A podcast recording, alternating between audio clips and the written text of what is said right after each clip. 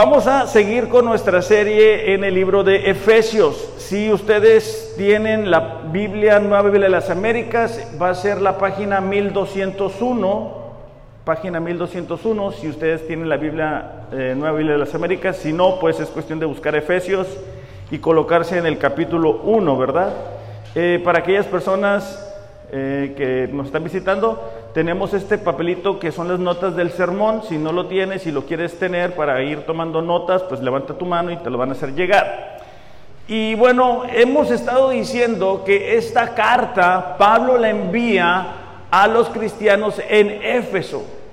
Éfeso era un lugar que era muy importante en ese tiempo porque llegaba mucha gente a hacer negocios. Pero junto con el negocio que iban a hacer, llevaban sus ideas de religión, ideas religiosas. Se, se, tenían muchos ídolos ahí. Entonces se tenía el templo a Artemisa, ¿verdad? Que era uno de los, de los ídolos más grandes y más importantes. Cuando ellos se convierten al cristianismo, ellos llevan esos temores de los ídolos que antes tenían porque estaban acostumbrados a hacer rituales para calmar la ira de los supuestos dioses. ¿Okay? Solamente para ponerles un poquito de contexto por lo que vamos a leer. Dice Efesios capítulo 1, versículos 13 y 14, en él, hablando de Cristo, en él ustedes, después de escuchar el mensaje de la verdad, el evangelio de su salvación, y habiendo creído, fueron sellados en él con el Espíritu Santo de la promesa. Versículo 14.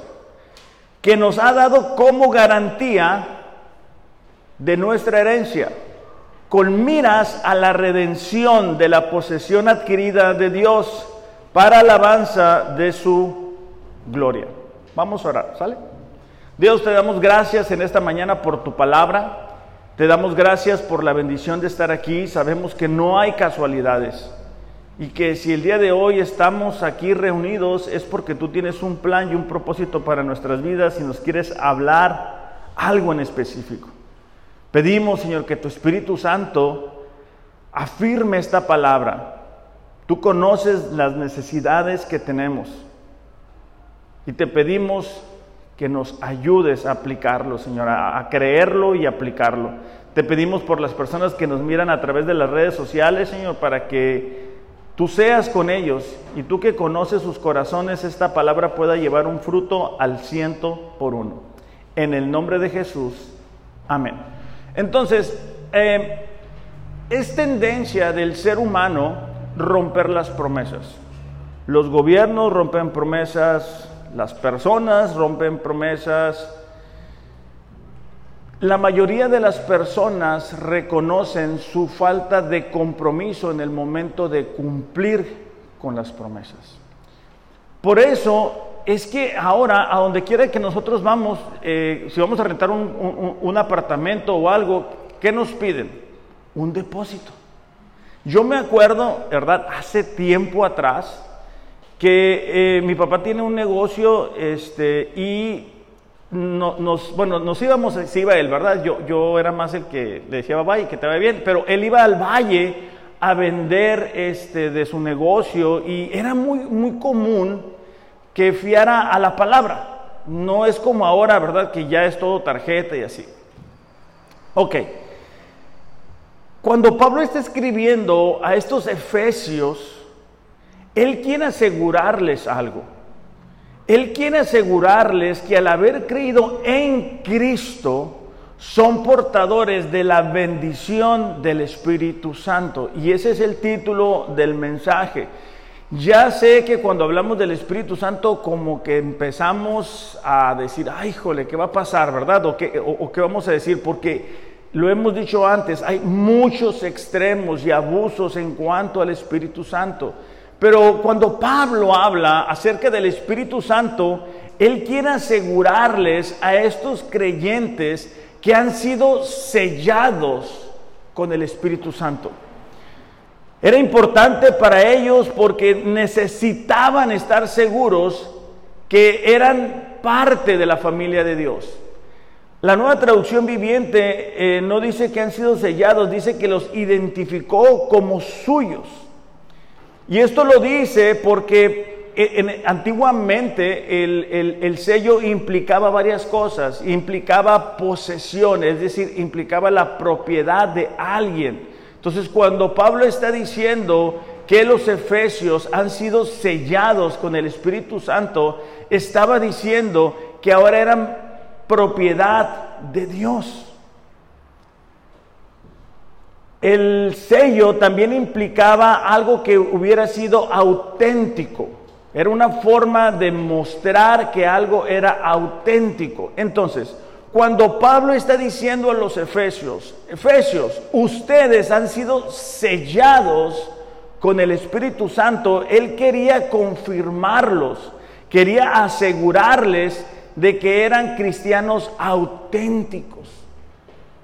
Yo me acuerdo cuando conocí a Mariel, mi esposa, mis pláticas, mis pláticas no eran normales, lo tengo que reconocer. O sea, yo no, yo no hablaba, o sea, no, no, fui un novio normal, porque yo llegaba a, a su casa y su mamá, o sea, mi suegra ahora, eh, me hacía el café rápidamente, ¿verdad? Para ponerme a platicar, un calorón el mexicali. Ah, bueno, pues ya sabes, un calorón, pero con el mini split aquí en la cabeza, ¿verdad? Y con la taza de café.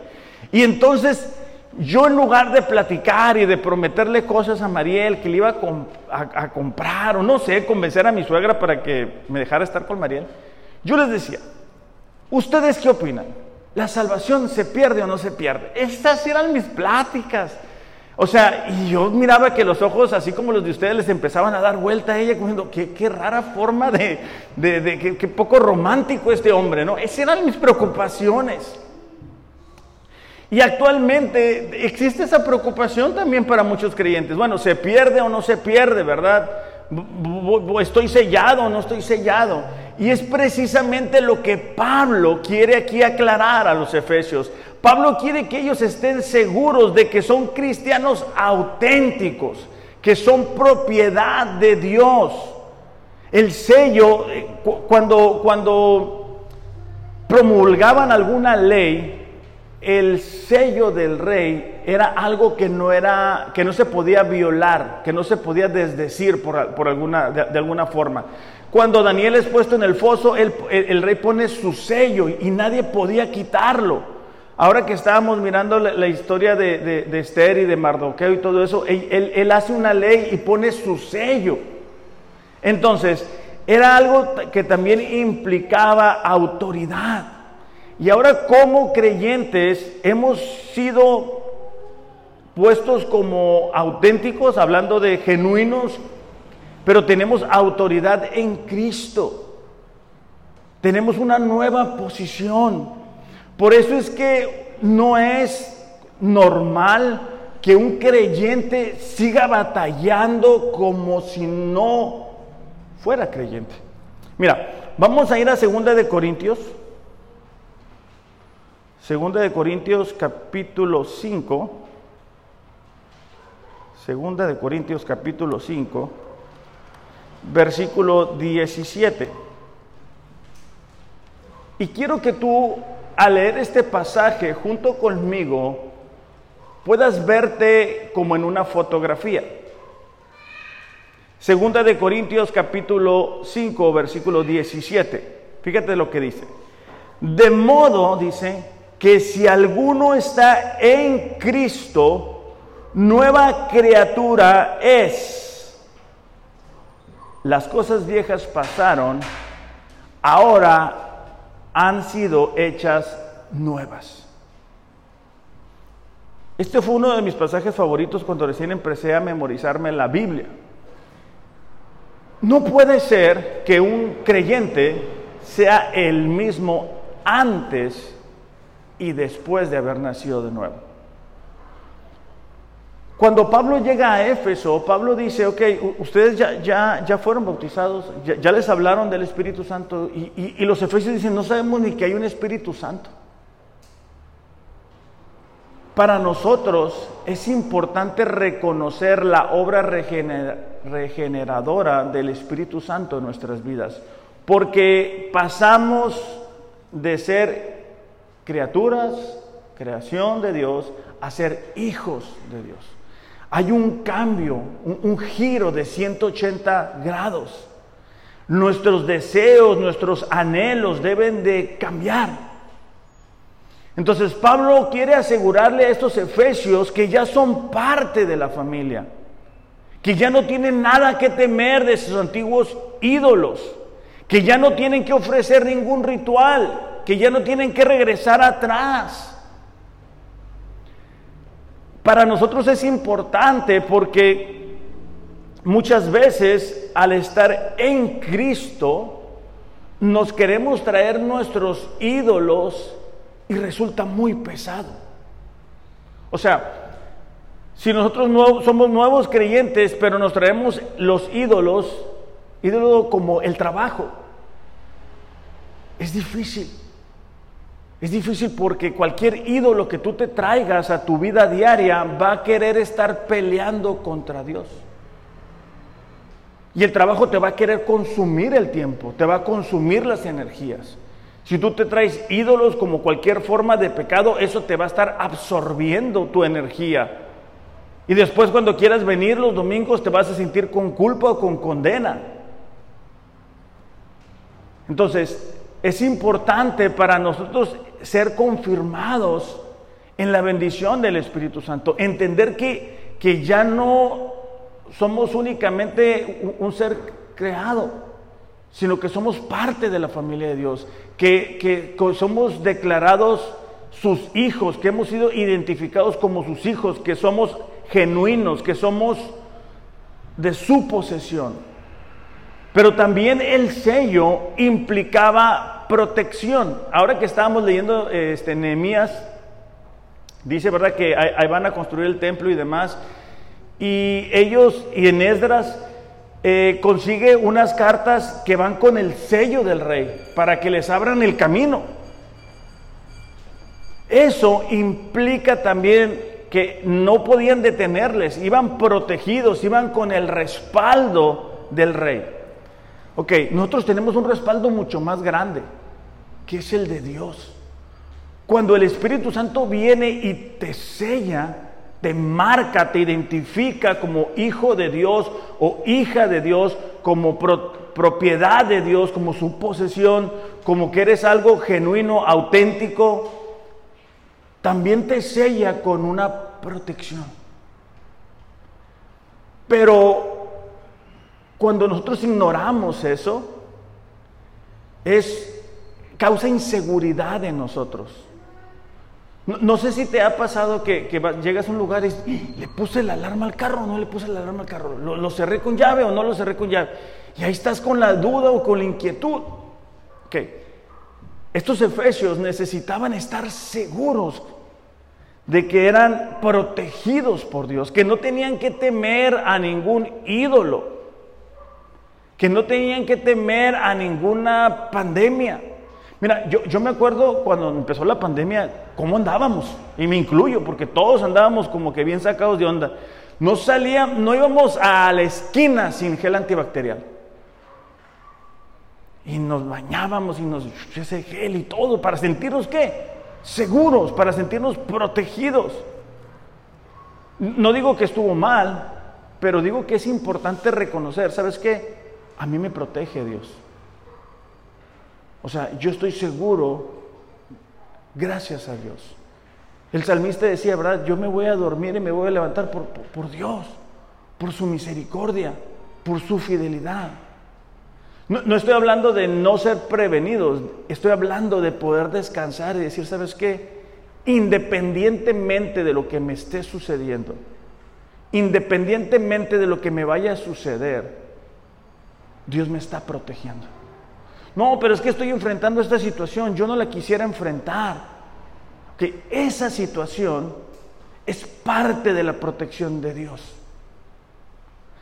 No nos gusta enfrentar problemas, no nos gusta enfrentar dificultades. O sea, no levantamos el lunes diciendo, Señor, esta semana pruébame, mándame 10 pruebas. No, no, no decimos eso. ¿Qué decimos, Señor? Cuídame, ayúdame, que me vaya bien. Claro. Okay es normal y es entendible, yo también oro así como ustedes, o sea, pero Pero aún las pruebas, aún las dificultades de Dios nos están protegiendo de no irnos más lejos de la voluntad de Dios. Esa protección de Dios nos está cuidando a nosotros y a la gente a nuestro alrededor. Con frecuencia estamos muy enfocados en nosotros y, queremos estar bien, queremos que nos vaya bien y, es lógico. Pero mira, cuando, cuando estamos enfrentando una prueba, la gente a nuestro alrededor va a estar viendo cómo reaccionamos. No, no por mala onda, sino porque nos aman y, y quieren ver que estemos bien. Y cuando estamos enfrentando esas pruebas, nosotros tenemos la oportunidad de mostrarles quién es nuestro Dios. Y eso los protege a ellos. Porque mira, una prueba muy grande es sufrir. Es sufrir algo, enfrentar una situación difícil, a nivel personal. Pero hay una prueba que yo creo que es más difícil o muy similar y es ver sufrir a alguien que tú amas. Que tú dijeras, quisiera compartir esa carga contigo, quisiera poder llevar parte de tu enfermedad, parte de tu quebranto, pero no puedes. Entonces, en medio de eso, somos protegidos por Dios. Y si no lo vemos así, Vamos a creer que cuando las circunstancias son favorables, entonces Dios está con nosotros. Dios nos ama, Dios nos protege. Pero entonces nos sucede algo y decimos, no, pues no hubo protección. Dios se quedó ya dormido, no se dio cuenta de lo que me pasó. Y esto sucede con mucha frecuencia por esto. No sé si a ustedes, pero a mí me educaron que si te portas mal, te va mal. O sea, yo hacía una travesura o algo así y pues me caía la disciplina. Igual yo con mis hijos. A veces que me doy cuenta, ayer, ayer pasé una prueba muy grande y, debo reconocer que no me fue muy bien. Pues como se dan cuenta, yo necesito mis lentes, ¿verdad? Yo sin lentes no veo.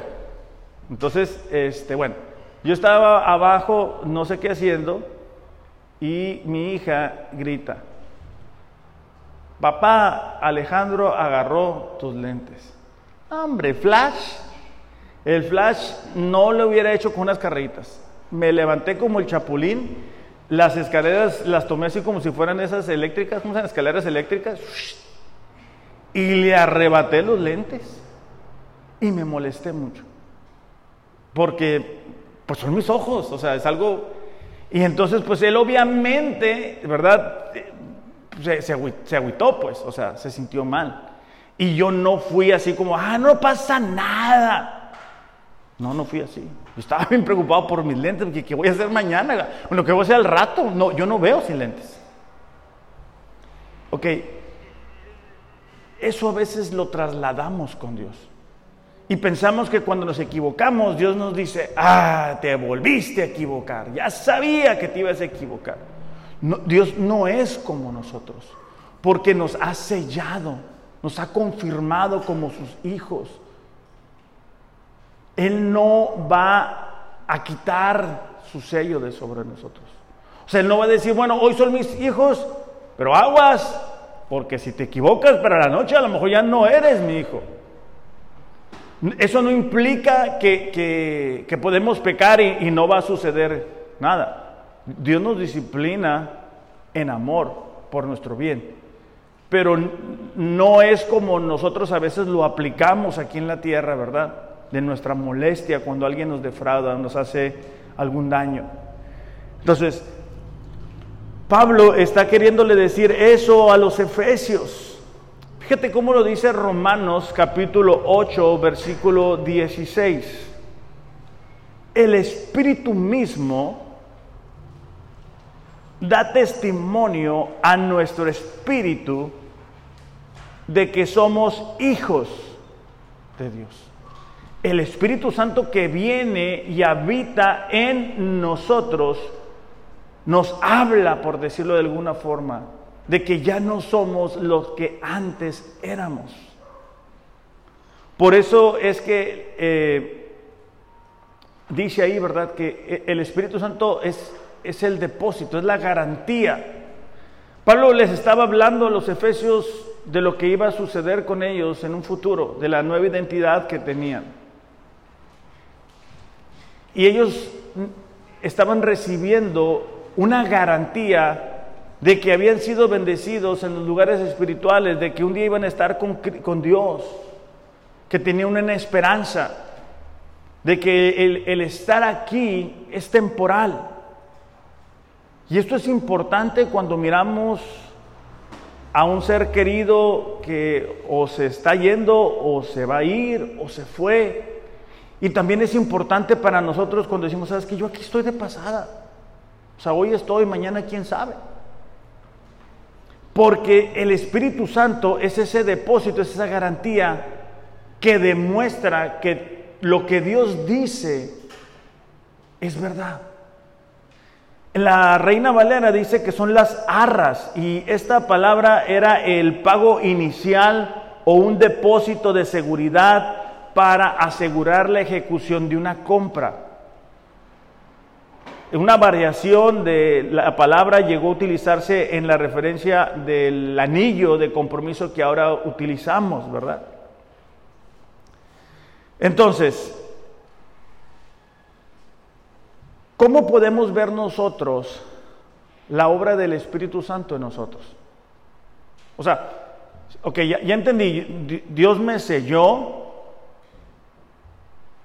me confirmó, pero, pero ¿cómo puedo estar seguro? Porque esa es a veces la duda, ¿verdad? Híjole, no es tanto si vas a perder o no perder la salvación, es preguntarte, ¿realmente eres salvo? O sea, ¿realmente naciste de nuevo? Porque luego está esa idea, ¿verdad? No, y aguas porque pierdes la salvación y, y, ya se alejó de Dios y ya perdió la salvación. No, es que nunca nació, o sea, nunca creyó, nunca nació de nuevo. Andaba en la iglesia, era parte, venía y lo que tú quieras, se sabía las alabanzas, algún versículo, pero no, nació de nuevo, nunca se notó un cambio, ¿verdad? Nunca hubo un antes de Cristo y un después de Cristo. Yo me acuerdo cuando recién empecé a leer la Biblia, yo lloraba de ver lo mal que estaba.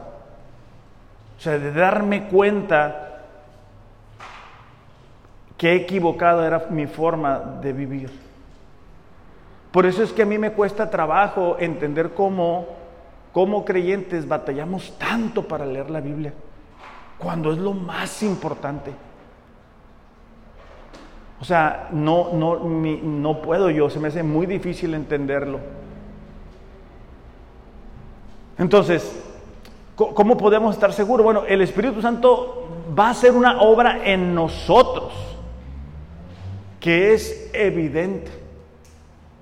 Segunda de Corintios 3:18 dice, por tanto, nosotros todos, mirando a cara descubierta como en un espejo la gloria del Señor, somos transformados de gloria en gloria en la misma imagen por el Espíritu del Señor.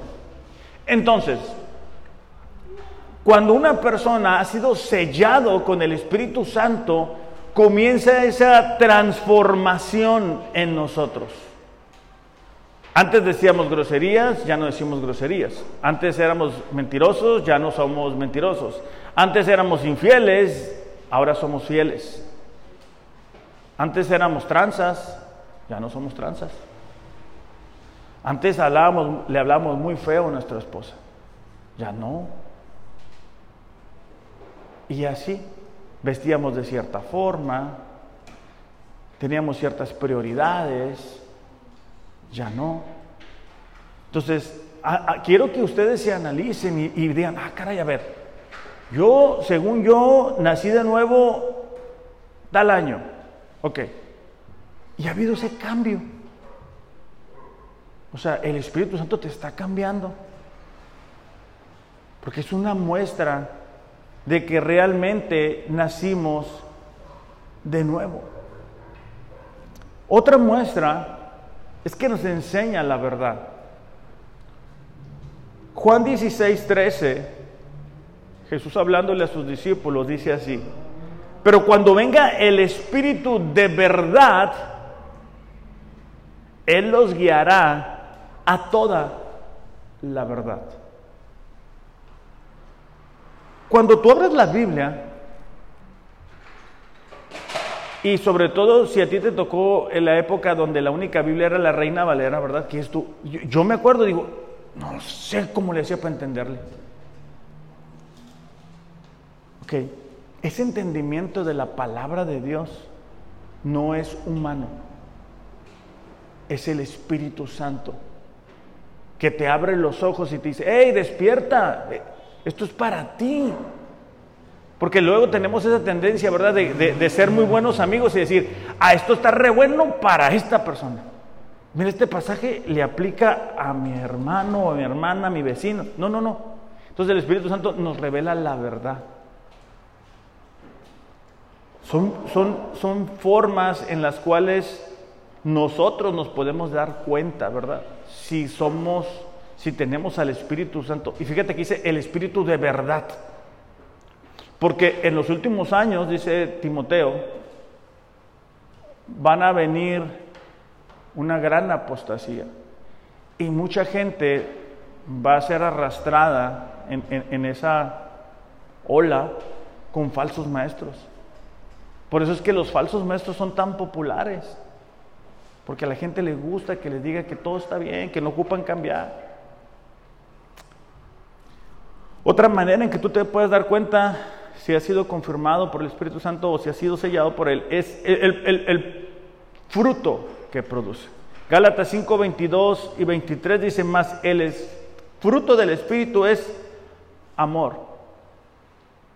No, es que yo no amo a nadie. Yo no me preocupo por nadie. A mí no me importa nadie. Aguas. Eso no es normal. Porque el Espíritu Santo es Cristo viviendo en ti. No, es que yo soy así. No, no, es que ya no eres tú. O sea, por eso leíamos, ¿verdad? Según de Corintios, el que está en Cristo, nueva criatura es. Las cosas viejas pasaron. He aquí, todas son hechas nuevas. Todas son todas. Entonces, ok, amor, es una muestra. ¿Te preocupas? ¿Te preocupas? ¿Te preocupas si alguien está enfermo en la iglesia? ¿Te interesa? ¿Le hablas? ¿Le mandas mensaje? Si miras a alguien nuevo, ¿te interesa? ¿Le mandas mensaje? Al final te quedas y, oye, ¿sabes qué? ¿Cómo estás? ¿Cómo sigues? Vamos orando. Es una muestra, es un fruto. Es Jesús habitando en ti. El gozo, el gozo es ese estado en el cual debe de vivir un cristiano a pesar de las circunstancias, no cuando nos va bien. Cuando nos va bien, aún un incrédulo es feliz. El gozo es un fruto que Dios da a través de su espíritu, aún en las circunstancias más difíciles. Si nosotros estamos de malas cuando las cosas no van bien, Cuidado. La paz. Andamos bien acelerados y no tenemos paz. Vamos a tener paz según nosotros cuando tengamos más dinero, cuando tengamos esto, cuando tengamos aquello, cuando compremos esto. Eso no es cierto. Tú no puedes entregar tu paz a las circunstancias porque nunca la vas a alcanzar. Porque siempre vamos a querer algo nuevo. La paciencia. Somos pacientes o somos mecha cortita, ¿verdad? Y es que a veces decimos, no, es que yo soy así. Volvemos al mismo, es que no eres tú. Es Cristo viviendo en ti. Y debemos de aprender a ser pacientes, benignos, bondadosos, hacer actos de, bienestar e, es bueno decirle a alguien, oye, ¿sabes qué? Estoy orando por ti. Pero también ayuda mucho decir, ¿sabes qué? Sé que estás atravesando esta situación, ahí te va. Te, compré una docena de tamales, ahí te van. Me acordé que estás atravesando una situación difícil. O sabes que este, algo, te, invito a comer. Lo que sea, detalles, actos. A veces quedarnos cinco minutos es un acto de bondad, porque entiendo, todos tenemos cosas que hacer. O llegar antes, son, son actos para ver qué onda, para poder platicar. Mansedumbre, perdón, fe, mansedumbre, templanza, todos esos son frutos del Espíritu Santo y nos van a ayudar a decir, ah, caray, sí, sí, cierto, cierto, yo, yo, he estado avanzando. Entonces, Pablo está queriéndole decir eso a los efesios y también a nosotros. Hemos sido sellados. Por eso es que Pablo a los romanos les dice, ¿sabes qué? No hay nada que te pueda separar del amor de Cristo. Tribulación, angustia, el pasado, el presente, el futuro, no hay nada, porque ha sido sellado, ha sido marcado, ha sido identificado. Y Dios, a diferencia de nosotros, es fiel. Nosotros cada año decimos, este año Dios, hombre, este año Dios, ahora sí, voy a leer la Biblia, este año ahora sí le voy a echar ganas, este año sí me voy a comprometer. Y no todo el tiempo funciona así. Ustedes sí, ustedes son muy comprometidos, pero no, no todo el tiempo funciona así. Entonces Dios para asegurar a nosotros nos sella, nos marca, nos identifica como su propiedad. Para que en los momentos de, angustia, de preocupación, no digas tú, ah caray, soy o no soy, no, si sí, sí eres. Si eres, Dios, Dios está contigo, Dios te marcó, ya le perteneces. Ahora, Efesios 1.13 dice así, en él también ustedes, fíjate esta parte, después de escuchar el mensaje de la verdad, después de eso es que fueron sellados. Entonces nos damos cuenta que una parte importante es haber escuchado la palabra de Dios. ¿Te acuerdas cuando escuchaste la palabra de Dios? ¿Quién te habló de la palabra de Dios? No hay otra forma de ser salvos. Es a través del Evangelio. Es a través de que alguien te diga que Dios te amó tanto que envió a su Hijo Jesús a morir por tus pecados. Yo sé que eso a veces es difícil porque hay gente que está buscando respuestas, que quiere dinero, que quiere esto, que quiere lo otro, que quiere una esposa. Uy, la pedrada para los demás, pero que quiere algo. Sí. Es importante, sí. Pero lo más importante es Dios en tu vida. Entonces, Pablo les está recordando, es como, es como si los llevara un viaje al pasado y les dijeran, Efesios, ustedes fueron sellados, ustedes fueron marcados. Déjame te recuerdo cómo pasó eso. Eso pasó cuando tú escuchaste el mensaje de salvación. Vamos a leer Hechos capítulo 19, que es el, es el retrato de cuando los efesios escucharon el mensaje de salvación. Pablo dice, entró en la sinagoga y por tres meses continuó hablando abiertamente y discutiendo y persuadiéndoles acerca del reino de Dios. Hechos 19, versículo 9, ahora voy. Pero cuando algunos se endurecieron y se volvieron desobedientes, hablando mal del camino ante la multitud, siempre va a haber rebeldes, ¿no? Siempre va a haber gente que dice que no, que, que no es cierto es parte de. Pablo dice, se apartó de ellos llevándose a los discípulos y discutía diariamente en la escuela de Tirano. Esto continuó por dos años, de manera que todos los que vivían en Asia oyeron la palabra del Señor, tanto judíos como griegos. Ahora, déjame te pregunto esto. ¿A quién le has presentado el plan de salvación? O sea, a ti alguien te habló, tú escuchaste el mensaje del Evangelio y creíste, pero tú lo escuchaste primero. Ok. ¿A quién le has transmitido ese mensaje? porque a veces decimos, no, es que es mi conducta, con mi conducta que vean que soy cristiano. Y con eso, ¿verdad? Habla más que las palabras. Bueno, sí ayuda a que la conducta sea correcta, claro, pero también tenemos una responsabilidad de hablar del plan de salvación. Romanos 10:14 dice así, ¿cómo pues dice, invocarán a aquel en quien no han creído? ¿Cómo creerán en aquel de quien no han oído? ¿Cómo oirán sin haber quien les predique? ¿Y cómo predicarán si no son enviados? Tal como está escrito, cuán hermosos son los pies de los que anuncian el Evangelio del bien. Este pasaje se utiliza mucho para los misioneros, ¿verdad? Pero, pero es que todos somos misioneros. O sea, no necesitamos irnos lejos para ser misioneros. Aquí saliendo, podemos hablar. Los hombres estamos organizándonos con las tarjetitas y ofrecerles, ¿verdad? Invitarles a la iglesia, hablarles del amor. Pero déjame te pregunto, ¿cuándo fue la última vez que tú le compartiste las buenas nuevas a tu compañero de trabajo? Porque todos tenemos gente que amamos y que sabemos que se van a ir al infierno. Lo sabemos. Entonces, ¿cómo es que no les hablamos? Del plan de salvación. O sea, imagínate que tú sabes que alguien se está muriendo y tú dices, aquí tengo la medicina. Mírame cómo vivo la vida.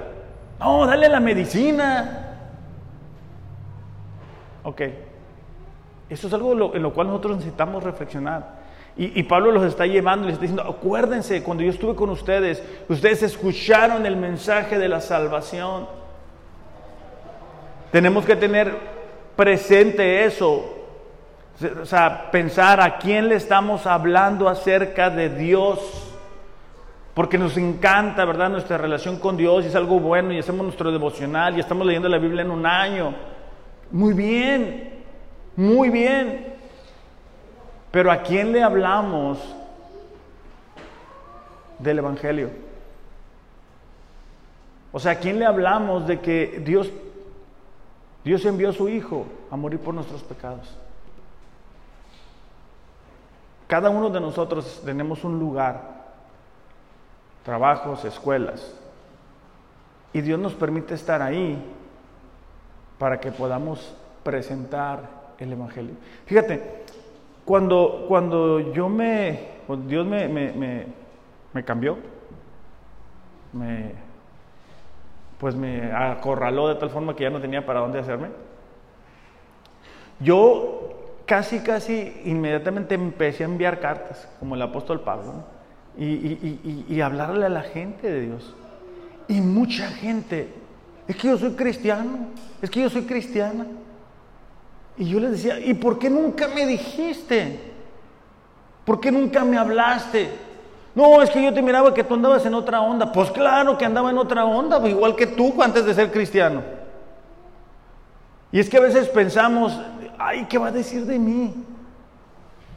Se va a reír, pues que se ría. Dice la Biblia, ¿verdad? Que la predicación es, el método que Dios eligió para alcanzar de aquellos que van a ser salvos, que para algunos son locura, pero para los elegidos, eso es la forma en que Dios los atrae.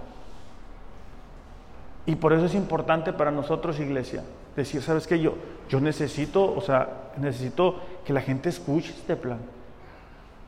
Porque a veces decimos, sí, es que está bien mal, está bien insegura la ciudad. Y, sí, es cierto. Ok, pero nosotros tenemos el antídoto. O sea, tú le puedes hablar a la gente que no conoce a Dios. Y vas a decir tú, no, pues que yo no sé hablar, no tengo las palabras, yo me, como que se me lengua la traba, no te preocupes, no vas a hacer tú la obra. Pablo decía, yo, yo vine con ustedes no con elocuencia de palabras, sino con el poder del Espíritu Santo. Y el Espíritu Santo va a hacer la obra en esa persona. Fíjate cómo lo dice el Marcos capítulo 4, versículo 24 y 25.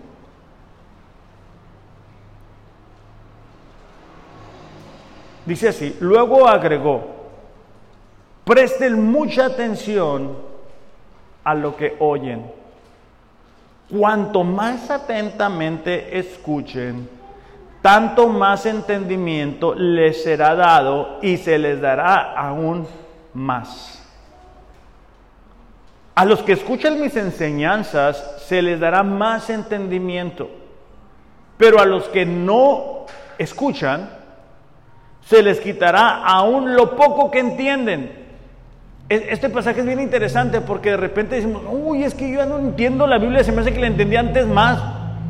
Ok, eso probablemente es consecuencia de que no le prestamos atención a lo que estamos escuchando. Entonces Dios dice, ok, si tú prestas atención, te voy a dar más entendimiento. Si tú no prestas atención, vas a perder el entendimiento. Más claro no se puede. Jesús también dijo, el reino de Dios es como un agricultor que esparce, semilla en la tierra día y noche. Sea que él esté dormido o despierto, fíjate esta parte, sea que esté dormido o despierto, la semilla brota y crece pero él no entiende cómo sucede. La tierra produce las cosechas por sí sola. Primero aparece una hoja, luego la espiga y finalmente el grano madura. Ok, aquí lo que está diciendo es, el agricultor esparce la palabra, presenta el Evangelio. ¿Y ya cómo va creciendo? Eso nosotros no lo entendemos. Porque no es nuestra obra, no es nuestra capacidad, es el Espíritu Santo tomando esa palabra y llevándola al corazón de una persona. Por eso es que somos insistentes, hay que leer la Biblia en un año, hay que leer la Biblia en un año, hay que leer la Biblia en un año. No, es que sí, sí, pero es que ahorita no. Entonces, ¿cuándo pues? Entonces, ese crecimiento de la palabra es lo que el Espíritu Santo produce. Luego dice, tan pronto como el grano está listo, el agricultor lo corta con la hoz porque ha llegado el tiempo de la cosecha. Aún Jesús mismo dijo, Lucas 4:18 dice, el Espíritu del Señor está sobre mí. Es Jesús hablando. Porque me ha ungido para anunciar el Evangelio a los pobres es decir, a la gente que tenía la disposición en su corazón. Me ha enviado a proclamar libertad a los cautivos, la recuperación de la vista a los ciegos, poner en libertad a los oprimidos, proclamar el año favorable del Señor. ¿Qué, es lo que Jesús estaba diciendo? Jesús estaba diciendo que yo he venido a proclamar el Evangelio.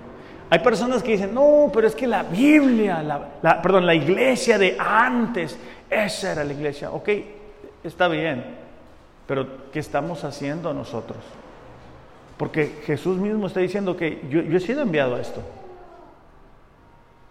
Tú también has sido enviado a eso. A proclamar, a hablar la palabra no te corresponde a ti, no me corresponde a mí hacer que la persona se convierta, tú no lo puedes hacer. Jesús le dijo a Nicodemo en Juan 3, ¿verdad?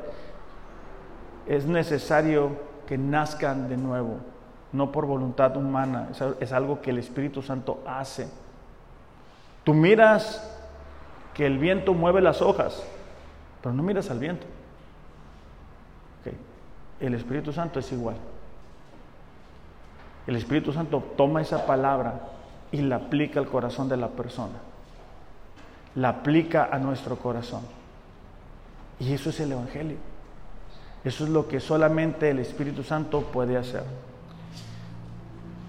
Efesios 1:13 dice, en él también ustedes, después de escuchar el mensaje de la verdad del Evangelio de su salvación, ya hablamos que, que, lo escuchamos o que lo escucharon los efesios y después dice, y habiendo creído, fueron sellados.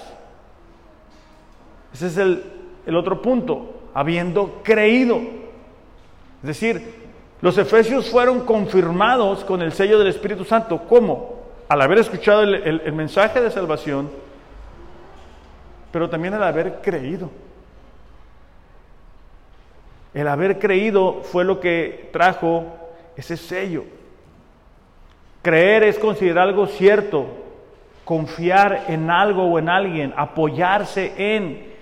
En este caso, los efesios habían escuchado el mensaje del Evangelio que Jesús había venido a pagar por sus pecados. La, semana pasada hablamos de la redención, que fueron puestos en libertad.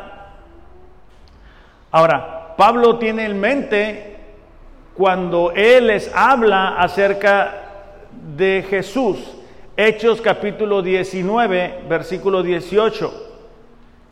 Dice, también muchos de los que habían creído continuaban viniendo confesando y declarando las cosas que practicaban. Fue tal el impacto del Evangelio en Éfeso que las personas estaban confesando sus pecados. Cuando una persona cree realmente, se arrepiente realmente. Es un cambio en su manera de pensar, es un cambio en su manera de vivir, es un cambio en su perspectiva es algo que solamente el Espíritu de Dios puede producir en la vida de las personas. sea, eh, dice, muchos de los que practicaban la magia, juntando sus libros, los quemaban a la vista de todos. Calcularon su precio y hallaron que llegaba a 50 mil monedas de plata, aproximadamente 180 kilogramos. Así crecía poderosamente y prevalecía la palabra del Señor. Cuando hay esa fe en la vida de la persona, indudablemente tiene que haber un cambio en su manera de vivir. Fíjate cómo lo, dice Santiago capítulo 2, versículo 14. ¿De qué sirve, hermanos míos, si alguien dice que tiene fe, pero no tiene obras. ¿Acaso puede esa fe salvarlo? Hay gente que dice, no, es que mi fe, yo, yo creo en Dios, pero no se ven las obras. Juan Calvino dijo esto, la fe sola justifica, es decir, nos declara justos delante de Dios. La fe sola justifica. Pero la fe que justifica nunca está sola. Si alguien dice, no, yo creo en Dios, pero sus obras, sus acciones no muestran eso, entonces probablemente esa fe no está ahí. Romanos 2.13 Dice, porque no son los oidores de la ley los justos ante Dios. No son los que la escuchan. Hay gente que dice, no, yo escucho, yo voy el domingo, yo escucho. Sí, eso no te justifica delante de Dios. O sea, cuando lleguemos delante de Dios, Dios nos va a escuchar. A ver, ¿cuántas predicas escuchaste? ¿Cuántas alabanzas escuchaste? Ah, sí, aquí tengo todo el registro de las predicas que te aventaste en YouTube. Ah, no, sí, pásale para acá. No, no funciona así funciona que son los que hacen lo que Dios dice. No para ganar la salvación, sino porque son salvos. Versículo 16 dice, el día en que el juicio, según mi evangelio, Dios juzgará los secretos de los hombres mediante Cristo Jesús. Pablo está llevando a los romanos a un viaje al futuro. Y él está diciendo que en un futuro Dios va a juzgarles por sus secretos. Porque podemos engañar a las personas. Podemos hablar cristianol, ¿verdad? Hablar como, como cristianos. comportarnos como tales, ir a los lugares como tales. Pero, pero Dios se va con nosotros. O sea, aquí salimos y Dios se va con nosotros. Y Él sabe lo que hacemos, Él sabe las motivaciones. Él sabe si venimos o no venimos, y por qué venimos y por qué no venimos. Él conoce todo. Entonces, esa, esa creencia en Dios debe de verse.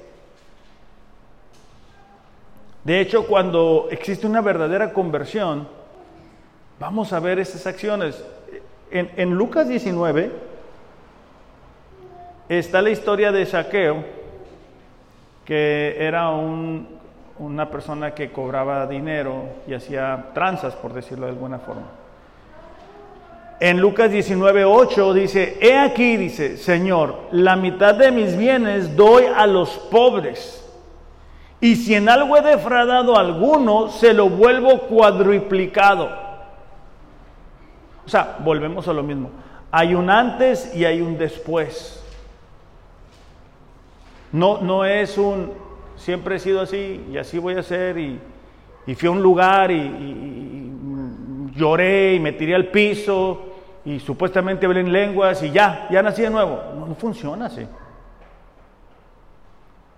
son las acciones las que demuestran si realmente creímos o no. Es cuando fuimos expuestos al Evangelio, nuestra respuesta, lo que determina si fuimos sellados. Santiago 2.18, volviendo a ese texto, dice así.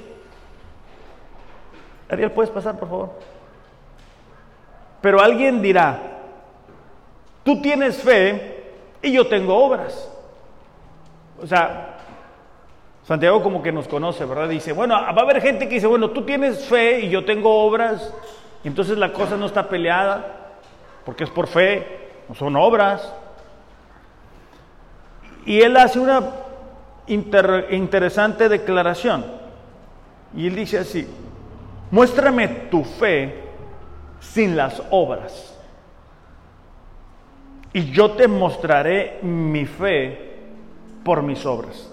Ok, aquí lo que él está diciendo que yo digo que son mis acciones lo que muestran si realmente creí. Es, fácil decir, ah, sí, yo amo a Dios. Y, yo me rendí a Él. Y, yo me entregué. Y es lo más importante. Y escucho alabanzas. pero tus acciones.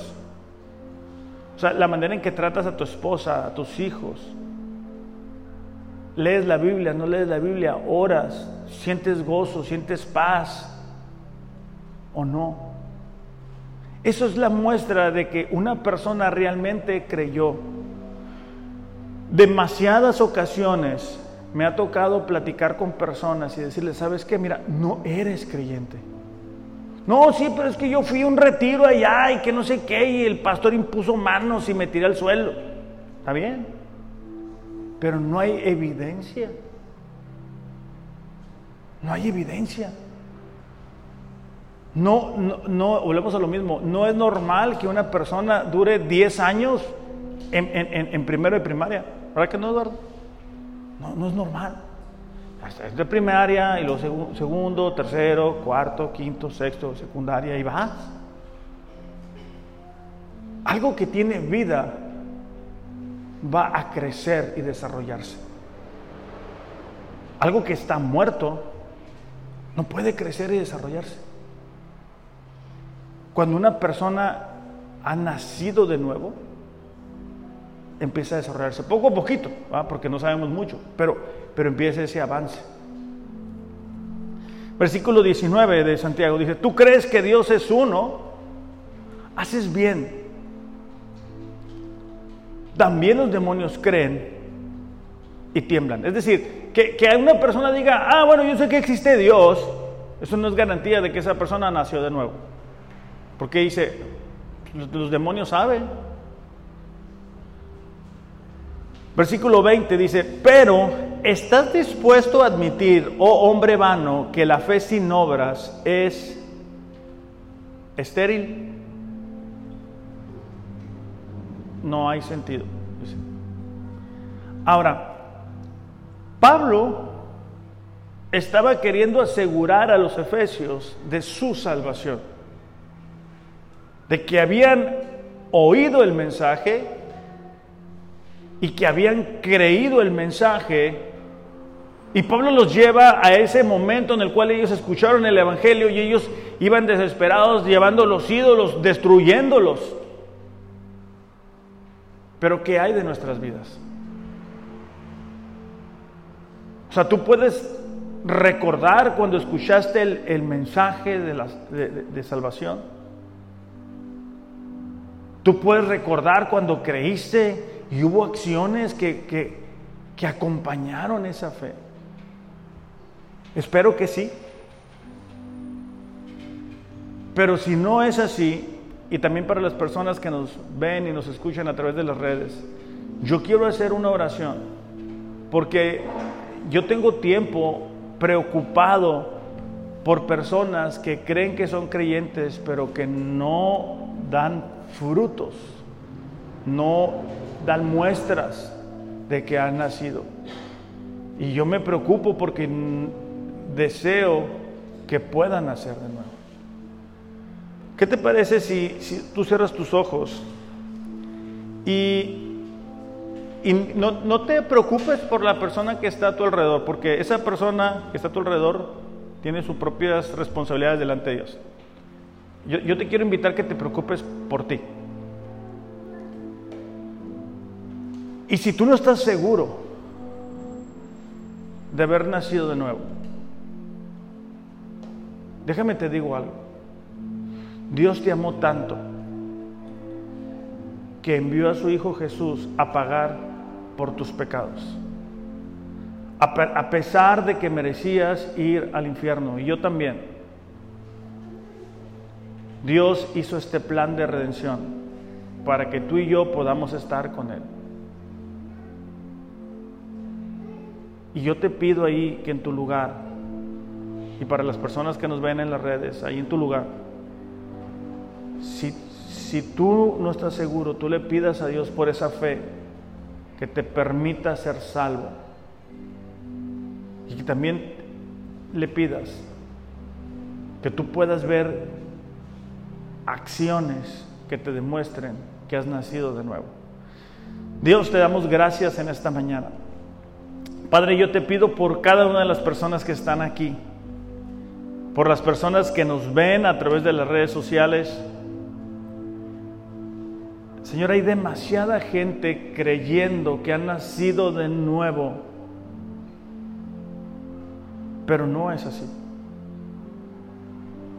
Yo te pido por esas personas, Señor, que no están seguras de haber nacido de nuevo y que mientras han escuchado el mensaje se pueden dar cuenta de que probablemente no, no han nacido de nuevo, quizá han venido, quizá han escuchado, pero no han experimentado del poder de tu Espíritu Santo habitando en ellos. Y que tú les des la fe que necesitan para creer en ti, Señor. Que ellos puedan ser sellados, Señor, con tu Espíritu Santo. Y de esa forma, Señor, ser confirmados como parte de tu familia. Que experimenten esa protección que tú nos puedes dar ese cuidado, pero sobre todo una nueva identidad que podemos tener en ti. Señor, todo esto te lo pedimos en el nombre de Jesús. Amén. Iglesia, que tengan un excelente, excelente día. Los amo, pero Dios les ama más. Gracias.